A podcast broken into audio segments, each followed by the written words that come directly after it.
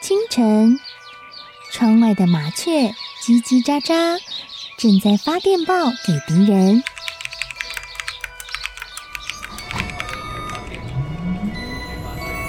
地底下的地铁，像敌人养的蛇，到处巡逻。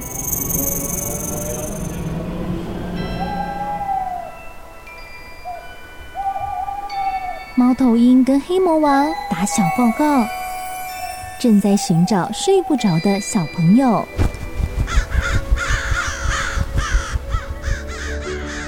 铅笔是对抗邪恶势力的宝剑。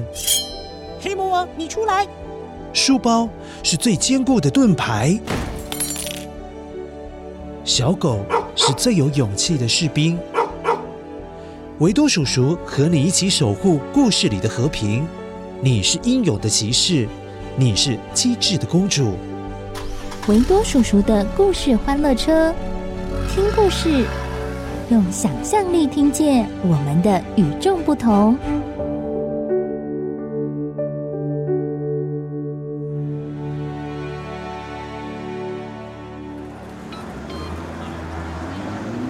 很久很久以前，在繁华的都市中。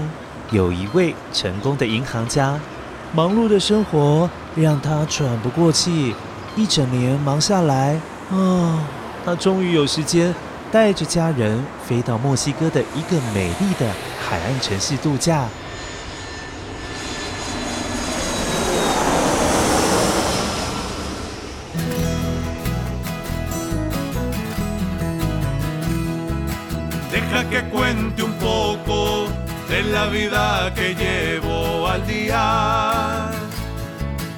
para yo poder darle comida a mi bella y gran familia.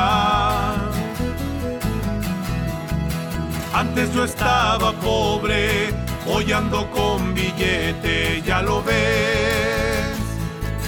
Sobrevivo en la calle, traficando lo ilegal.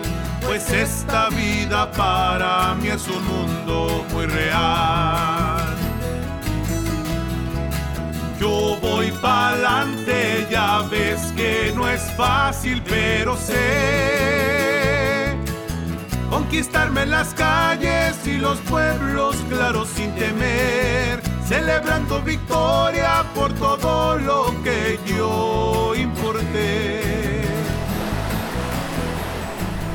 隔天早上，银行家吃完了早餐，自己走出旅馆，到附近的海边散散步，吹吹海风。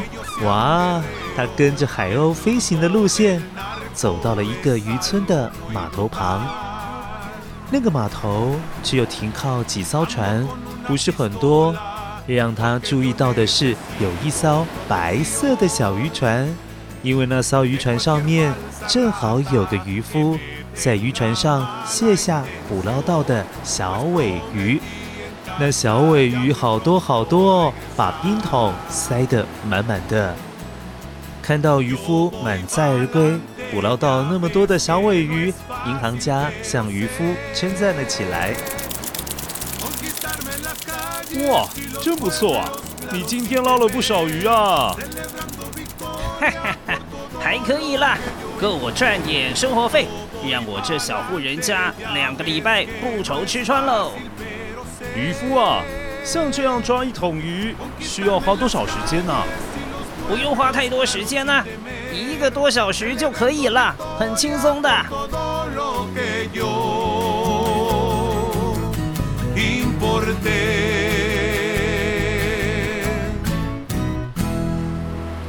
这时，职业病上升的银行家。开始用自己工作时的思考方式来想这件事情。他问渔夫说：“渔夫啊，那你为什么不在海上待久一点呢？那不是可以捕捞更多的鱼吗？”哎，你这么说好像很不错啊。可是我觉得，我今天捕捞这些鱼卖的钱就够一家人好多天的开销了。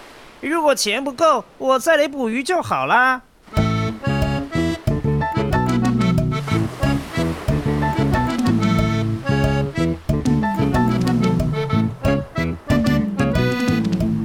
是捕捞一桶鱼又不占你太多时间，那么你接下来一整天要做什么啊？岂不是很无聊，又很浪费时间？哈哈哈哈！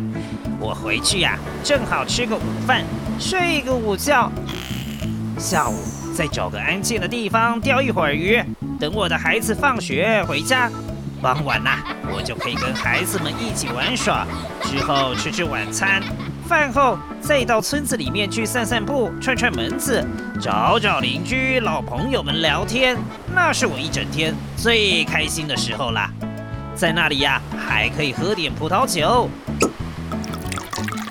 然后跟朋友们弹弹吉他、唱唱歌。你看我过得可充实了，一点可不浪费时间呐、哼，银行家对渔夫这种生活方式显然觉得很不以为然。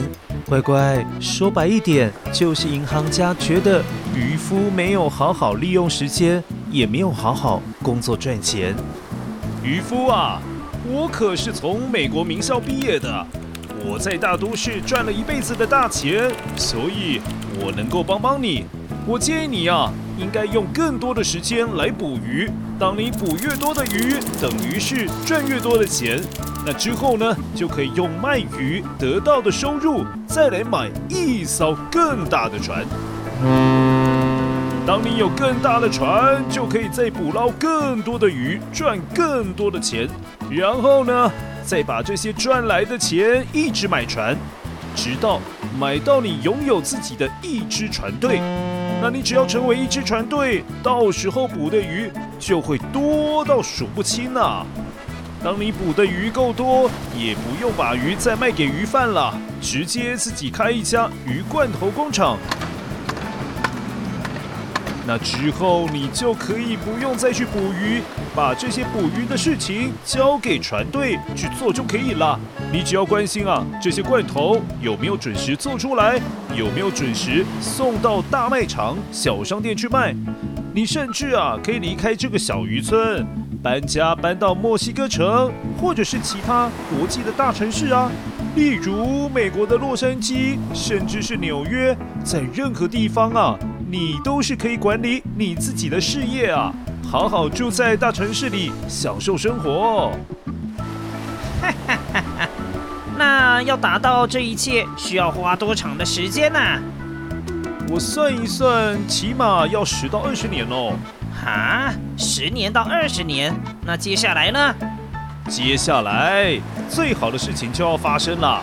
如果时机成熟，你就可以让你的公司越变越大，让大家来投资你做生意，然后你就会越来越富有啊！每天赚上好几百万，都不是问题啊！哦，赚几百万呐？那然后呢？银行家笑着说：“呵呵呵呵，到了那个时候啊，你就什么都不必做了。”有专业的人可以帮你管理公司，钱就会一直进到你存钱的银行。你到时候就可以搬到另外一个海岸边的小渔村，早上的时候睡到自然醒，想要睡午觉也不会有人拦你。然后起床就可以钓钓鱼，再陪陪老婆孩子。晚上啊，你依然可以在村子里面走来走去、散散步，跟朋友讨杯葡萄酒喝。继续跟朋友们弹弹吉他、唱唱歌，这样子多好啊！说到这，渔夫大笑了好一会儿。银行家，我现在不就是在过这样子的生活吗？我为什么要绕一大圈，忙忙碌碌的，还要等到十到二十年才能来过现在就能过的生活啊？哈哈哈哈哈哈！